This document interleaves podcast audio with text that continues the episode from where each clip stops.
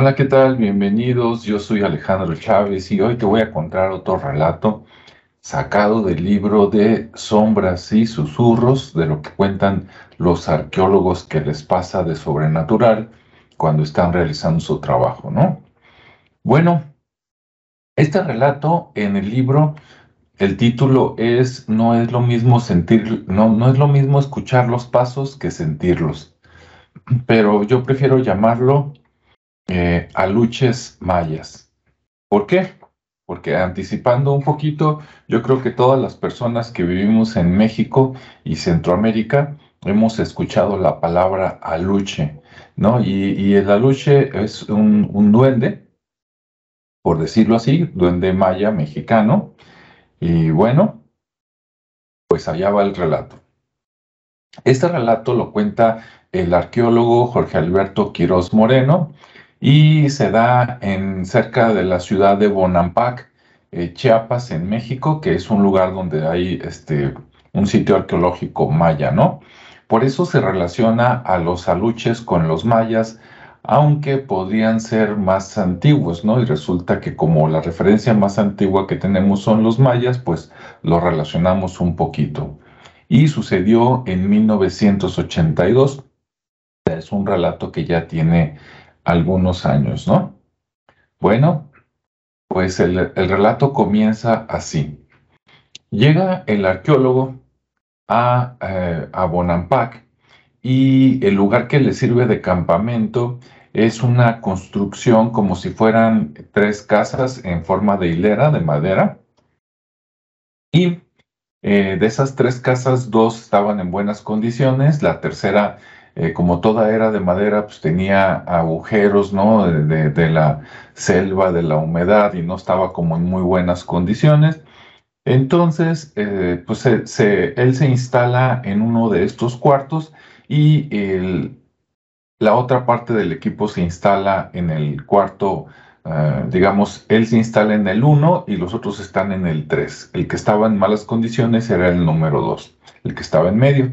Ok, bueno, pues ya una vez instalados, comenta en el campamento que al caer la noche, ¿verdad? Pues ellos muy cansados de trabajar en el día, en sus trabajos de arqueología, este, van a su cuarto ya con la idea de dormir después de cenar, se acomodan, se acuestan y de repente afuera eh, hay un piso de madera también y se escuchan pasos se escuchan pasos con chancletas. Si nos estás viendo fuera de México, las chancletas son sandalias, ¿verdad? O sandals. Entonces se oían pasos con chancletas. Y ellos extrañados, ¿no? Porque ya estaban todos adentro. Entonces, ¿quién estaba afuera? Bueno, entonces encienden la luz, van a abrir la puerta y en eso se oye que los pasos se retiran, o sea que la persona se va. Bueno, pues entonces dicen, ¿qué pasó?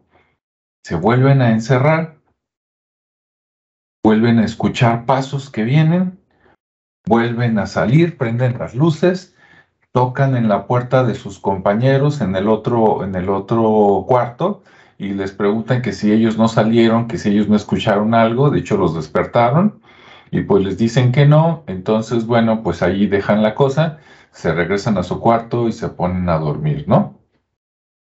Te queda obviamente con la duda, ¿no? De quién está afuera, o sea, no vaya a ser alguien que nos vaya a robar o qué pasó. Bueno, en las siguientes noches el sonido empieza a repetirse, la misma historia.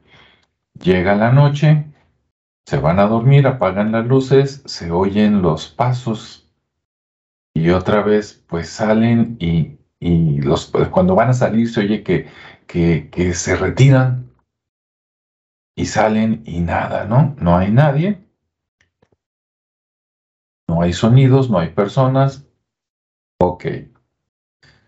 Bueno, esto empieza a ser repetitivo y al pasar de los días se dan cuenta ellos que en sus brazos y en las piernas, en su cuerpo, eh, se empiezan a aparecer como pequeños moretes, ¿no?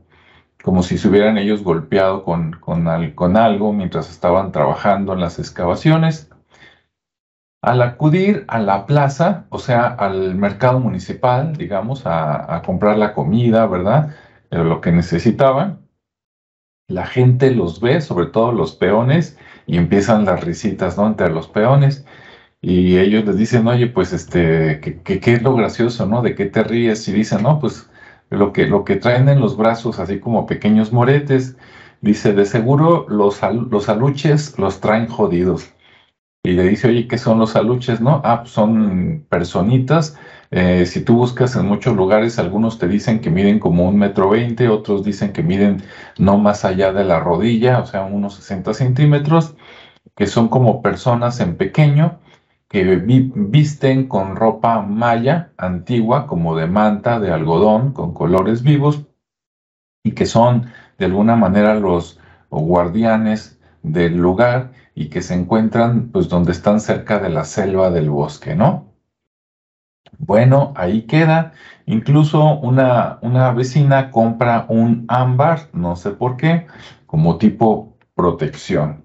Ok, regresan ellos y por un lado quitado de la pena, porque esos pequeños golpes también traían algunos en el cuello, ¿verdad? Y así como pequeño Morete, no vayan a pensar que es un chupetón y resulta que casi hay puros hombres, ¿verdad? Ya se estaban preocupando por su prestigio. Ok, entonces, pues siguen trabajando, ¿no? Siguen trabajando, siguen durmiendo en el campamento y al pasar de los días eh, se empezó a repetir este sonido, pero nunca veían nada, ¿no? Escuchaban los pasos se retiraban los pasos, cuando ellos salían a tratar de buscarlo, atraparlo, buscarlo. Entonces, pues se acostumbran y se duermen con todos los sonidos, ¿no? Bien. En uno de los últimos días, de los últimos tres días, ya por terminar el campamento de esa temporada y regresarse a la Ciudad de México, eh, el arqueólogo que platica esta historia y un compañero de él dicen que estaban en la noche y que incluso una noche dejaron la puerta sin seguro y que escucharon las pisadas, llegaron las pisadas, se escuchó que se abrió la puerta, me imagino que un rechinido o algo así, un crujir, se cerró la puerta e incluso se escuchó que pusieron el picaporte, ¿no? O sea, cerraron por dentro. ¡Ay, hijo de su! Entonces, nada más estaban despiertos ellos dos, pero dicen que después de escuchar eso y aparentemente no ver nada, ni se movieron, ¿no? Se quedaron como los niños que están asustados en la cama, que nada más se tapan la cabeza y que esperan que no pase nada. Y efectivamente, después de eso no pasó nada, ¿no? Pero el escuchar que no solo vienen las pisadas, sino que entran a tu cuarto y que lo cierran, pues imagínate, ¿no? Yo creo que eso ya está como para brincar de la cama, este, prender lámpara y despertar a todos. Pero bueno, a pesar de todo, que yo creo que esto fue lo más sorprendente, comentan que al día siguiente escucharon algo similar y que después, en una de las esquinas eh, del cuarto, vieron una luz de color azul, ellos mencionan azul cobalto, un azul, digamos, como, como neón para entendernos un poquito, o sea, brillante, y que la vieron como si la luz trepara, así como un rayo, pero de abajo para arriba, en su cuarto, hacia arriba, hacia el techo, que duró dos segundos y después, nada, ya no se escuchó sonido, nada, ¿no? Se quedó él sorprendido y dice que su compañero volteó con él y que le dijo, si tú no, si tú no dices nada, yo tampoco. Como diciendo, calladito, nos vamos a ver más bonitos porque si comentamos esto nadie nos va a creer. Te recuerdo que estamos hablando de 1982, ¿no? Prácticamente hace 40, 40 años. ¡Wow! 92, 2002, 2012, sí, 2022, 40 años. Esto seguramente hace 40 años este, no se hablaba tan fácil, tan común de estas cosas y el que lo contaba corría riesgo de desprestigiarse, ¿no? De ese está loco, ese cree en cosas sobrenaturales, etcétera. Ahora ya no. Ahora sabemos que esto existe, ¿no? Y es parte de la plática, charla normal en una reunión, o por lo menos yo así lo creo.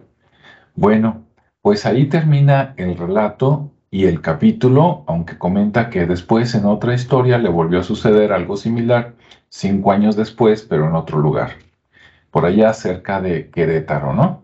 Y lo interesante es que los aluches, que en otros lugares de la República tienen otros nombres, ¿no? Aluches, duendes, este, eh, chaneque, que ese chaneque también es eh, así nombre del sur. Acá en, Jalisco yo he escuchado que les dicen cheneques. Sí, me imagino que viene de chaneque, pero la idea es la misma, ¿no? Seres pequeños, es lo que, lo que en Europa dirían seres primordiales, que cuidan la naturaleza, que están precisamente en zonas donde termina la naturaleza y comienza eh, la civilización, como donde hay casas de campo, donde comienza, donde están antiguas pirámides, ruinas, donde llegan los arqueólogos, donde llegan exploradores, donde llegan personas a, acampar, o sea, lugares donde se, se combina la, las personas con la, la naturaleza, ¿no? Bien, yo creo, ya por todo lo que he leído en este libro, ¿verdad? Si tú has seguido los videos anteriores, que también probablemente si afuera hubieran hecho alguna ofrenda y hubieran dejado algunos dulces, algunas cosas, incluso mencionan en algunos lugares que con granos de maíz, o sea, algo de comida, ¿sí? Ofreciéndolo a los, a los aluches a cambio, pues, de, que, de que no les hicieran travesuras eh, y que los cuidaran. Incluso dicen que en los viejos tiempos se les dejaba esto porque ayudaban a, a, que creciera el maíz y a ciertas cosas. O sea, son seres como que si tú les das ofrendas te ayudan y te protegen y si no lo haces te empiezan a hacer travesuras y si los ofendes pues hasta te pueden causar algún mal, ¿no? Hay leyendas antiguas que dicen que hasta se roban los niños y que después los utilizan de sirvientes por allá en el inframundo o en las cuevas. Esperemos que no, ¿verdad? Porque se oye horrible. Y bueno, pues este fue el relato de aluches mayas. Tú sabes algo del tema, escríbelo, lo crees, no lo crees. Si donde vives has escuchado parecido, yo he escuchado algo, yo vivo por acá en Jalisco y, he escuchado leyendas de duendes en Ciudad Guzmán o Zapotlán o Zapotlán de Orozco, como se llame ahora, y en San Cristóbal de la Barranca, un lugar relativamente cerca a Tezistán, por Zapopan, Jalisco, ¿no? No sé si en el norte del país también, este, se, también existan, ¿no? Y también hay en leyendas de, si no les dicen aluches, cheneques, chaneques, simplemente duendes, me encantaría saber si tú nos estás escuchando, no sé, en Nayarit, Sinaloa, Chihuahua, Durango, Zacatecas, si por allá en el norte también se dan estas cosas, porque normalmente las leyendas como esta que sucedió en Bonampak, allá en donde está Bonampak, en Chiapas, este, esto que normalmente son leyendas del sur. En el centro, por acá en Jalisco, te digo, también, también hay me encantaría saber si en el norte también se dan estas cosas. Bueno, pues que tengas buen día, tarde o noche o fin de semana. Espero que te haya gustado. Si te gustó, compártelo y nos escuchamos o nos vemos en el siguiente espacio. Hasta luego.